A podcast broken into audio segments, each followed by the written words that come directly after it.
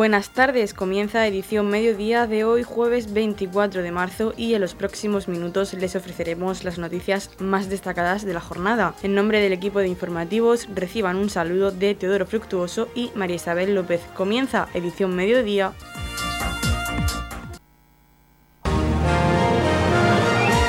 Radio Torre Pacheco, servicios informativos. Ha tenido lugar en el Ayuntamiento de Torrepacheco la firma de la cesión de terrenos a la Fundación Dar de Sí. El alcalde de Torrepacheco, Antonio León, y la presidenta ejecutiva de la Fundación Dar de Sí, Ascensión Méndez, han firmado la cesión de un terreno de unos 7.000 metros cuadrados situados en la urbanización del Pasico para la construcción de una residencia para personas discapacitadas. A continuación, escuchamos las declaraciones del alcalde de Torrepacheco, Antonio León. Acabamos de formalizar la, la firma de la cesión de un terreno de 7.098 metros cuadrados en la sitio en la urbanización del Pasico, eh, una cesión del ayuntamiento a la Fundación Dardesí. Es una cesión de un terreno que se hace para la construcción de una residencia para personas discapacitadas.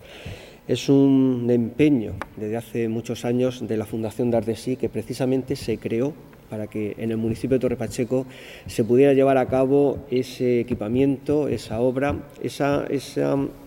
necesidad que había en el municipio de que las personas con alguna discapacidad pues pudieran tener una solución residencial eh, adaptada a sus, a sus circunstancias y también con la, con la máxima dignidad posible. Por lo tanto, ese trabajo, ese empeño de tantas personas que durante tantos años pues, están trabajando para que esto sea una realidad, hoy eh, cumplimos un, primer hito, que es eh, la cesión de ese terreno. El ayuntamiento eh, posee una, parcela, como decíamos, en la organización del Pasico de 7.000 metros, valorada en, un, en, en 851.000 euros es una parcela que está destinada a equipamientos públicos y que tras esa petición de la Fundación, pues el Ayuntamiento, la Junta de Gobierno, pues así ha estimado que, cumplía los requisitos eh, sobradamente esta Fundación y además también el motivo, el motivo que, el motivo que nos lleva hoy para que esa residencia pudiera ser una realidad. Para el Ayuntamiento un motivo de satisfacción, que esa, que esa parcela pues, pues, pueda ser destinado este, a este fin social, como digo, tan necesario y tan demandado en, este, en el municipio. Y también, pues también una satisfacción que la Fundación Dar de Sí, que al final pues está consiguiendo su propósito. Y lo hace porque hay personas detrás eh, con un alto espíritu de generosidad, que están dando su tiempo, que lo están dando todo por otras personas, por otras personas que lo, que lo necesitan. Vaya desde el ayuntamiento por nuestra consideración a todos los, los que formáis eh, la, la, fundación. Aquí esta mañana pues tenemos varios miembros de ellos, otros no han podido venir aquí esta mañana pero vaya también a los que no han podido venir, también darle traslado de, reconocimiento de este ayuntamiento a esa, a esa labor, a ese, a ese, gesto de generosidad que estáis haciendo, como digo, dando vuestro tiempo y dándolo todo para que por fin esa residencia se pueda llevar a cabo. Como digo, es un hito más, eh, o el primer hito, el primer punto en el cual ya se dispone de ese terreno. Lo que queda no es fácil, lo que queda es eh, materializar ese edificio, materializar esa construcción pero eh, estamos seguros que con, personas como, vosotros, personas tan comprometidas y tan implicadas, más pronto que tarde se podrá llevar a cabo esta construcción. Es cierto que, no es fácil, es cierto pues, que hace falta financiación, hace falta pues, eh, recursos económicos para llevarlo a cabo, pero con, todas las actividades que se están haciendo y con todo el empuje que se está poniendo, eh, consideramos que este proyecto que ahora posteriormente nos van a presentar, pues se podrá llevar, se podrá llevar a la realidad y que este municipio pues podremos sentirnos orgullosos de tener una residencia para personas con discapacidad. Escuchamos a continuación las declaraciones de la presidenta ejecutiva de la Fundación Dar de Sí, Ascensión Méndez. Lo primero que puedo hacer es dar las gracias a, nuestro alcalde, Antonio León, y a la corporación municipal que escuchó y, atendió en el momento en que la Fundación Dar de Sí, en, este, en estos recientes tiempos, en estos años recientes después de la pandemia, pues hemos sentido la inquietud, la inquietud enorme de que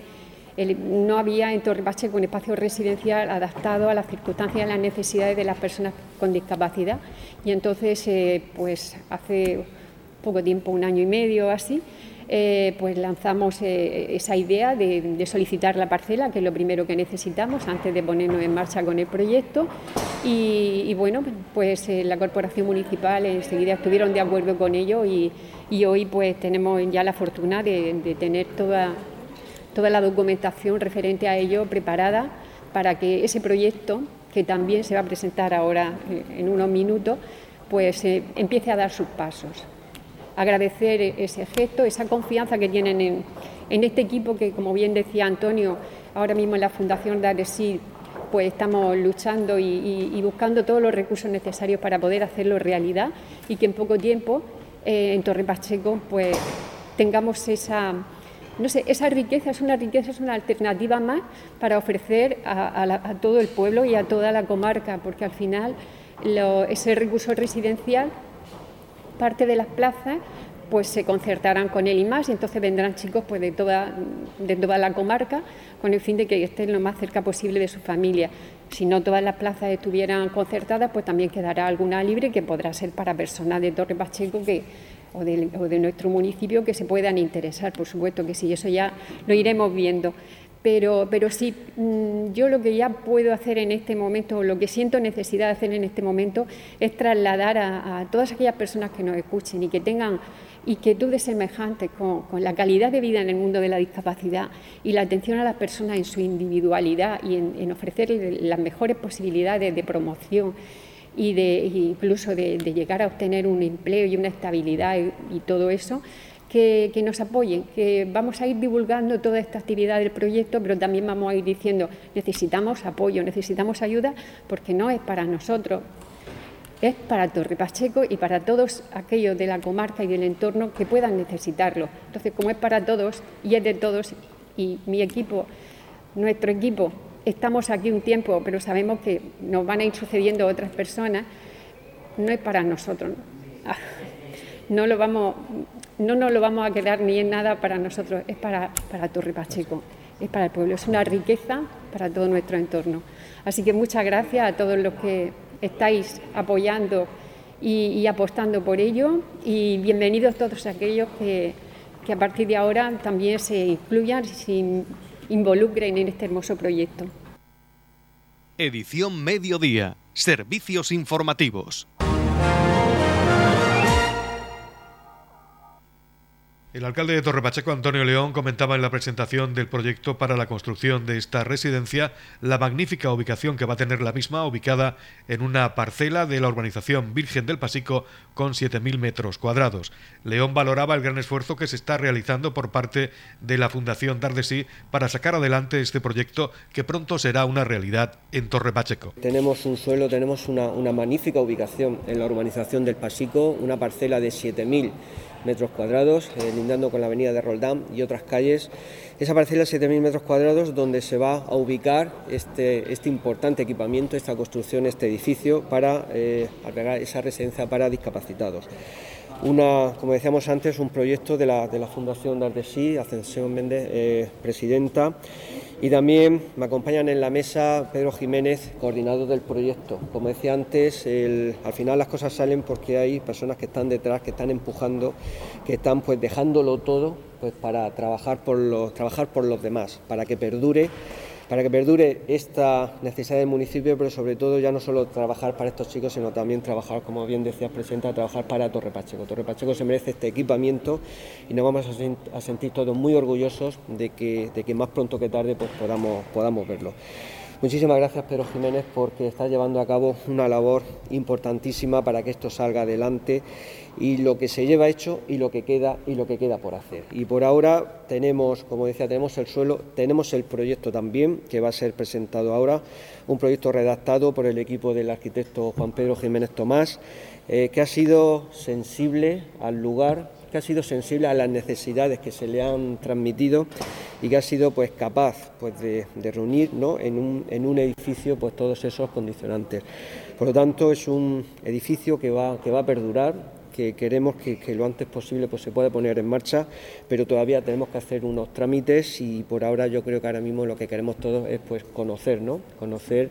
en qué va a consistir este, este importantísimo equipamiento que se va a ubicar en Torre Pacheco. El arquitecto Juan Pedro Jiménez Tomás agradecía a la Fundación Dardesí y al Ayuntamiento de Torre Pacheco la gran labor que están desarrollando para llevar a cabo este proyecto de carácter social. Posteriormente ha procedido a explicar detalladamente cómo se distribuirán las distintas dependencias de esta residencia para personas discapacitadas que se ubicará sobre una parcela de 7.000 metros cuadrados en la urbanización Virgen del Pasico de Torre Pacheco. En primer lugar, agradecer lógicamente a la Fundación Dar de Sí y al Ayuntamiento, ya que sin ellos este tipo de proyectos sociales pues, no se podría llevar a cabo,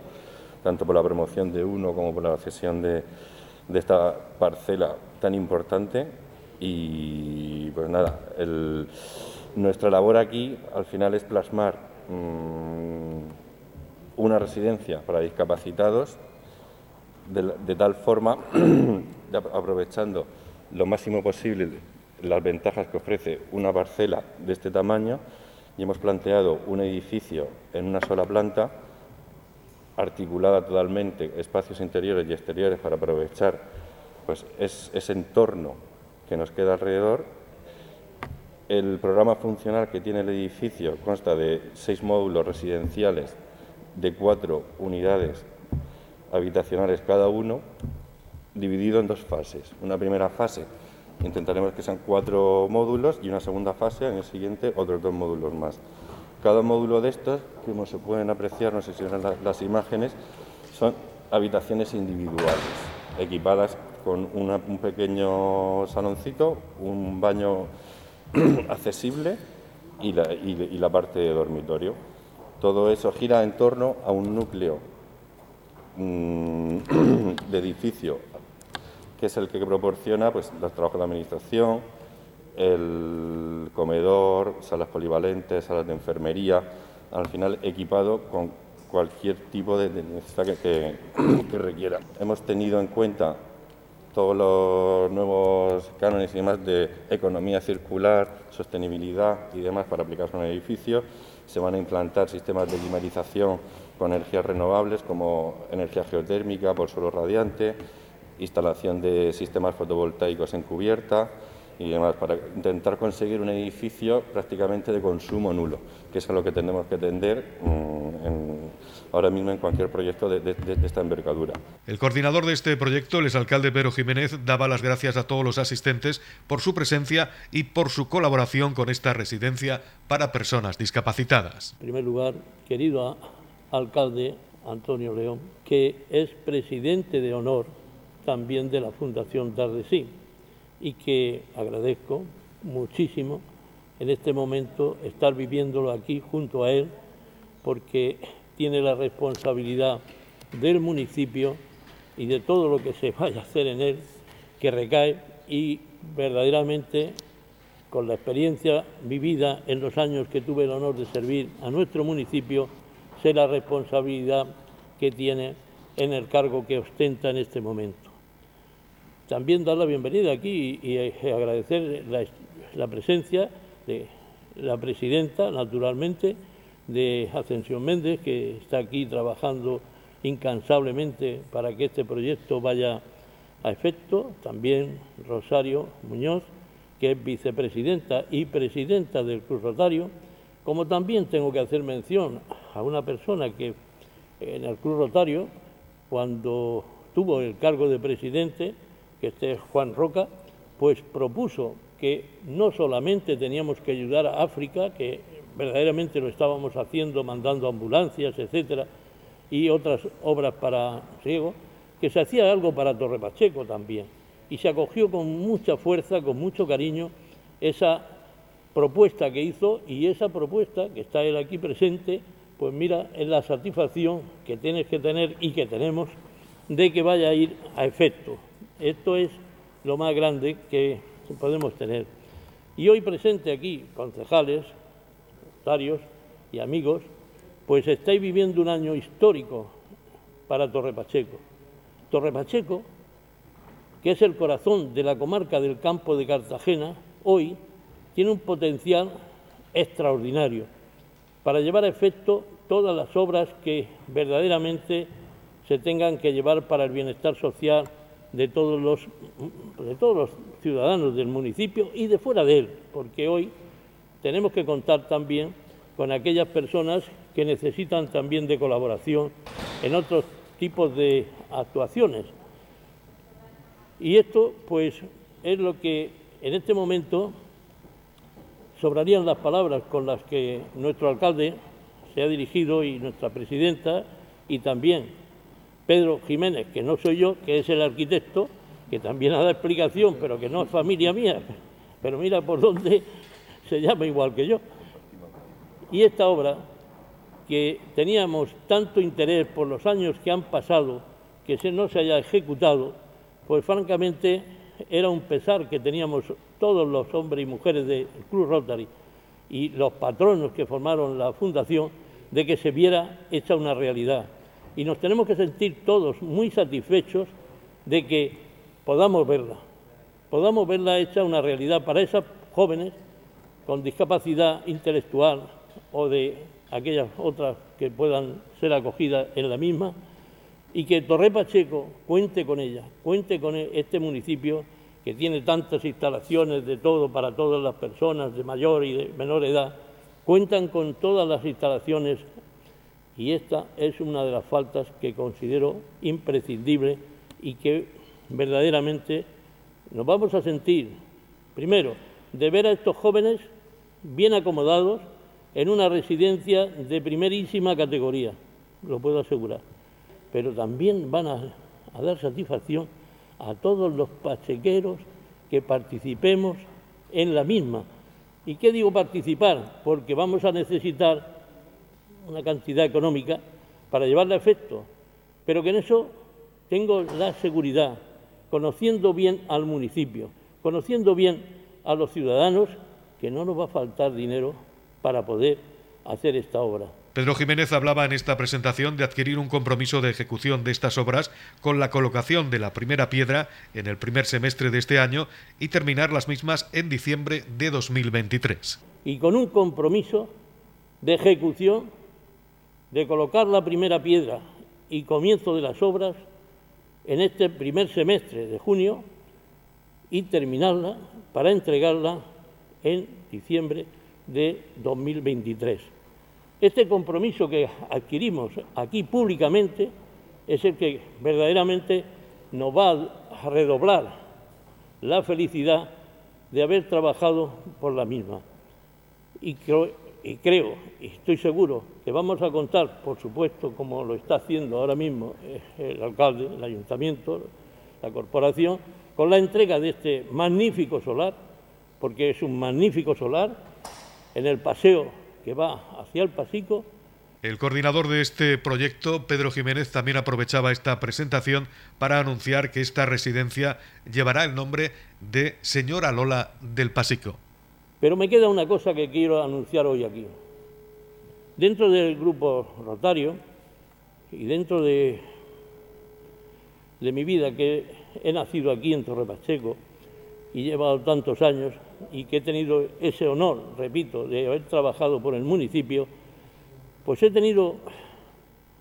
en mi vida pues experiencias de convivencia con una persona que ha dado mucho, mucho, mucho amor a todo aquel que se ha acercado a ella. Es una mujer, es una mujer que todos la conocen y para aquellos que no la conozcan, lo digo ahora, que es la señora Lola del Pasico. La tengo en mi mente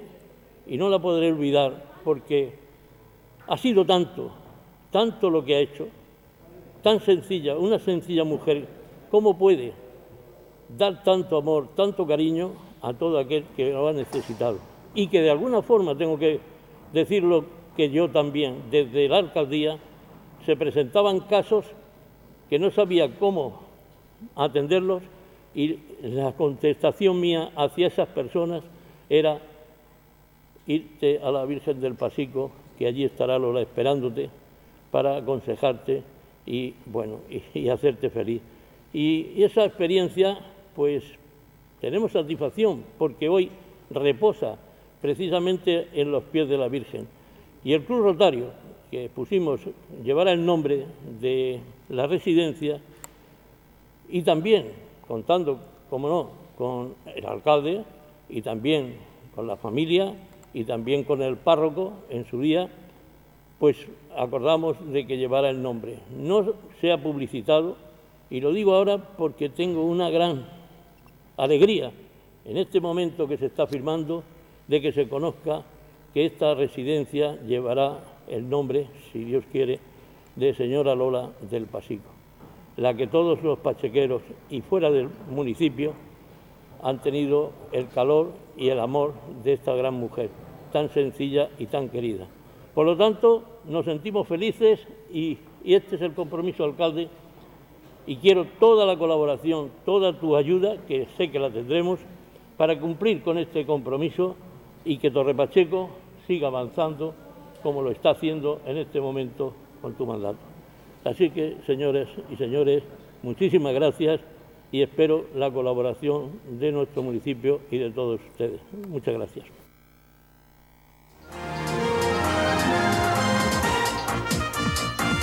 Edición Mediodía, el pulso diario de la actualidad local.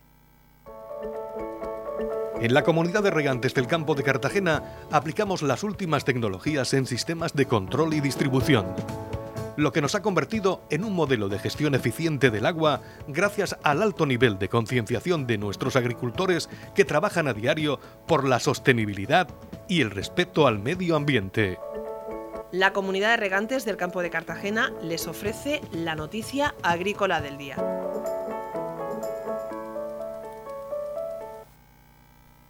Las labores de control realizadas por la Consejería de Agua, Agricultura, Ganadería, Pesca y Medio Ambiente durante el año 2021 dentro del Plan Nacional de Control Oficial de la Cadena Alimentaria 2021-2025 han ascendido a más de 1.600 actuaciones, de las cuales casi el 70% del total corresponden al ámbito de la producción ganadera y unas 300 al área de sanidad vegetal. Así lo puso de manifiesto el consejero Antonio Luengo durante su intervención en la mesa Una sola salud global que tuvo lugar ayer en Madrid en el marco de la Spine One Health Summit 2022, evento organizado por la Fundación Bamber. Luego aseguró que la pandemia de la COVID-19 nos ha hecho tomar conciencia aún más de la interconexión entre la salud vegetal, animal y humana al poner de manifiesto la relación entre los microorganismos presentes en animales y la aparición de enfermedades infecciosas en humanos, así como la importancia de cuidar nuestro entorno para garantizar la conservación de la biodiversidad y de los ecosistemas como barrera de protección natural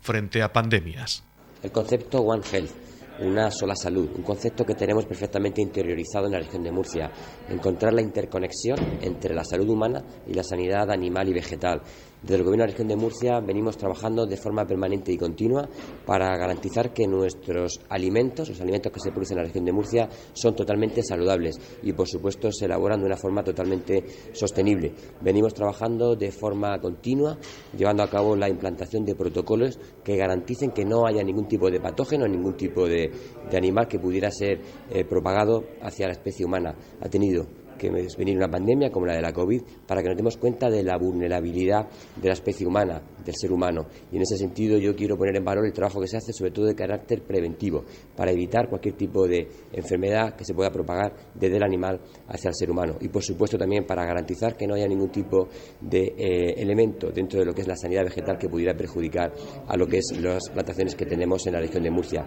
No podemos olvidar el concepto One Health. En la comunidad de regantes del campo de Cartagena aplicamos los últimos avances en innovación y desarrollo al servicio de una agricultura de regadío eficiente y respetuosa con nuestro entorno. Por la sostenibilidad y el respeto al medio ambiente, Comunidad de Regantes del Campo de Cartagena. Noticias, edición mediodía. El alcalde de Torrepacheco, Antonio León, acompañado de la presidenta de COET, Ana Correa, visitaron el Instituto Gerardo Molina de este municipio para conocer las necesidades que presenta este centro educativo. Mariluz Granero, directora del instituto, acompañó a las autoridades en un recorrido que hicieron por las instalaciones del mismo. Además, conocieron los departamentos de electricidad y comercio, así como los ciclos formativos que se imparten en la actualidad. Granero agradeció el interés mostrado por las necesidades del centro, que en la actualidad imparte educación secundaria obligatoria, bachiller y ciclos formativos. Bueno, pues eh, bienvenido, bienvenida. Eh, hoy doy las gracias a, nuestro alcalde Torre Pacheco por estar aquí con nosotros hoy en el Gerardo Molina y a la presidenta de la COE, Ana Correa, por venir a visitarnos también y bueno, eh, pasar un poquito una jornada así especial con nosotros, ¿de acuerdo? Conociendo el centro y viendo las necesidades también que tenemos en él, ¿vale? Hoy están participando en una actividad que tenemos en el Departamento de Comercio, eh, con motivo también de que hemos tenido, alargando un poco el, homenaje que se le hace al Día de la Mujer, ¿vale? Y bueno, y reivindicando pues bueno, una serie de necesidades que como ya he dicho, pues que viene, se vienen dando en nuestro centro. Eh, han venido a conocer pues, el Departamento de Comercio, el Departamento de Electricidad, los ciclos formativos, ¿vale? Y bueno, pues han paseado un poco por aquí, por el, nuestro edificio que tenemos detrás, y han visto un poco pues también las necesidades que tenemos sobre todo de espacio, ¿vale? Y que bueno, eh, que venimos reivindicando, ¿vale? Eh, lo dicho, muchísimas gracias por, por estar aquí.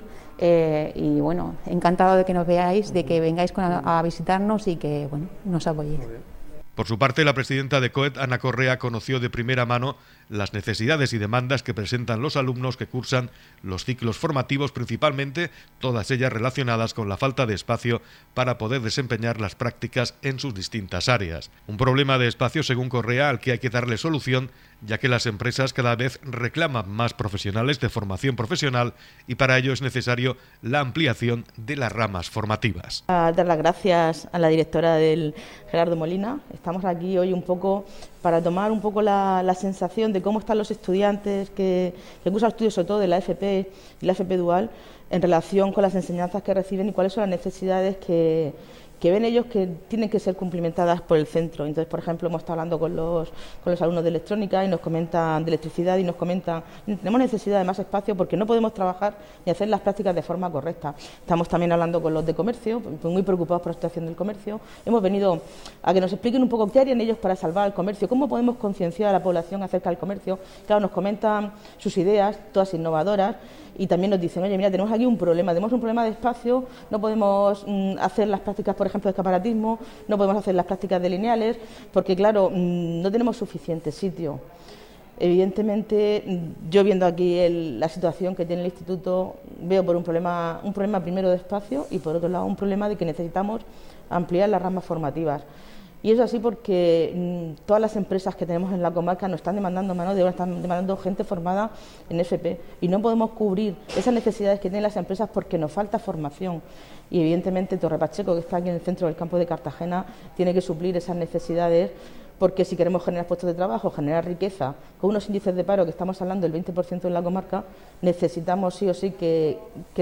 tanto el, centro aquí, el, el Gerardo Molina, con el edificio que tiene aquí al lado, que está vacío, absolutamente vacío, pues pueden suplir esa necesidad de espacio y ampliar esa rama formativa que sí o sí necesitamos ahora mismo para poder que nuestras empresas crezcan y generen esos puestos de trabajo que son necesarios. Antonio León destacó las necesidades profesionales que demanda el municipio de Torre Pacheco por su situación estratégica en pleno campo de Cartagena y felicitó a la comunidad educativa por ofrecer una educación de calidad. También aprovechó para volver a reivindicar la falta de medios de este instituto, especialmente en lo que se refiere a espacio volviendo a hacer referencia al edificio abandonado situado justo detrás de este centro, propiedad de la comunidad autónoma, cuya cesión han solicitado en reiteradas ocasiones a la Consejería de Educación para poder llevar a cabo una ampliación de la oferta formativa.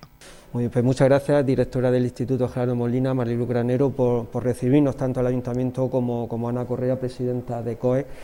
porque queremos eh, conocer realmente el funcionamiento de este instituto, porque además de, la educación general, de educación secundaria obligatoria y bachillerato, eh, imparte también unas enseñanzas muy importantes para nuestra comarca, que son los ciclos formativos, donde los alumnos pues, eh, se forman en una profesión para que luego lo puedan desarrollar en el, mercado laboral. Por eso también la visita de, de nuestra presidenta de COE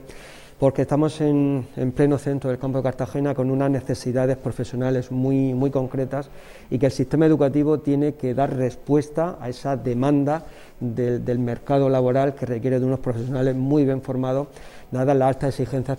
que, ahora mismo pues, tenemos ¿no? en, nuestro, en nuestro mercado laboral. Por lo tanto, eh, por un lado, darle la enhorabuena a, todo, a la dirección y al claustro de profesores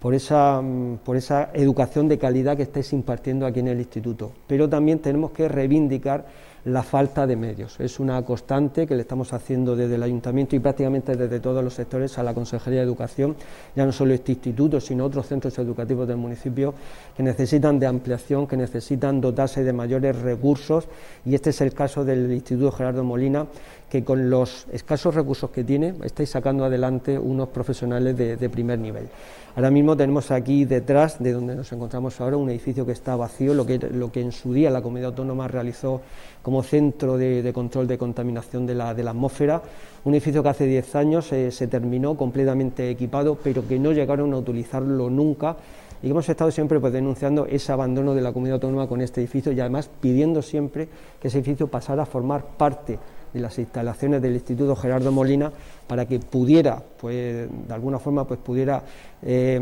remediar esa necesidad de espacio que había y que además pudieran eh, hacer una ampliación de la oferta educativa y de la oferta formativa que ahora mismo tiene. Por lo tanto, se lo, hemos hecho llegar a la Consejería de Educación, ya no solo a través de, de, mociones, sino también con visitas. Precisamente la semana pasada estuvimos en la Consejería de Educación con el director general de medios, eh, de centros educativos, perdón, que precisamente vendrá, dentro de 10 días, vendrá a Torre Pacheco a conocer otras necesidades educativas, pero que ahora mismo la obligación nuestra y de todos los sectores de Torre Pacheco es eh, solicitar, seguir pidiendo, seguir reivindicando que las instalaciones educativas de Torre Pacheco necesitan de mayores espacios y de mayores recursos. Edición Mediodía. Servicios informativos. El Grupo Municipal Vox en el Ayuntamiento de Torre Pacheco ha presentado una propuesta de moción para la creación de un registro municipal de proveedores para contratos menores, para su inclusión en el orden del día del próximo pleno ordinario del 31 de marzo. El portavoz de Vox en el Ayuntamiento de Torre Pacheco, José Francisco Garre, nos habla del contenido de esta moción. Desde el Grupo Municipal Vox eh, llevamos una moción para, debatir en el próximo pleno ordinario de este mes de marzo relativa a la creación de, un registro de, proveedores de contratos menores. Eh, ¿Qué se trata? ¿De qué se trata esto? Pues simplemente en los últimos tiempos, vamos, eh, numerosos, numerosos empresarios eh, nos han comentado que, que actualmente estos contratos, pues en ocasiones no reciben la publicidad eh, necesaria y por tanto no llegan al máximo número de, proveedores posible, con lo cual esto, mm, es decir, que prácticamente se otorgan de forma directa, con lo cual esto genera, pues primero, que haya menor competencia, con lo cual eh, pues las condiciones no se pueden negociar o no hay tanta fuerza en, negociar las condiciones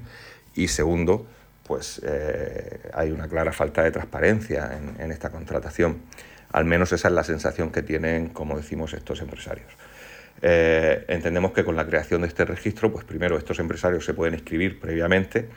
en él para que ante cualquier tipo de contrato menor que se vaya a celebrar, pues se les, se les notifique y por tanto puedan participar en ese proceso de selección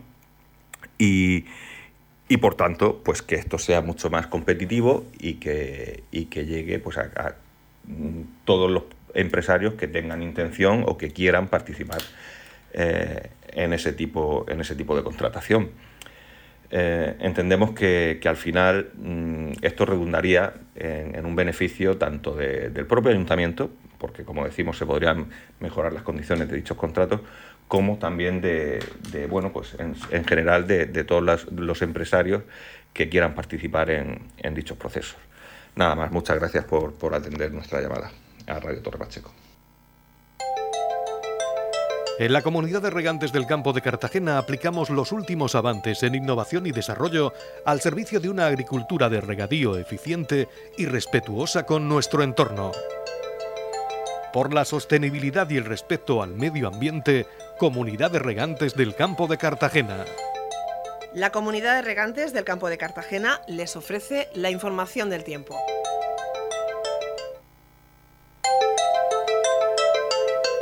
A continuación conocemos la información meteorológica para hoy jueves 24 de marzo en la región de Murcia, cubierto con chubascos, cielos cubiertos con chubascos que podrían ser localmente fuertes y persistentes. Se producirán brumas y calimas, temperaturas máximas en ascenso y mínimas sin cambios. La capital Murcia alcanzará una máxima de 19 grados y una mínima de 14 grados. El campo de Cartagena alcanzará una máxima de 18 grados y una mínima de 14 y en el Mar Menor tendremos una máxima de 17 grados y una mínima de 13 grados.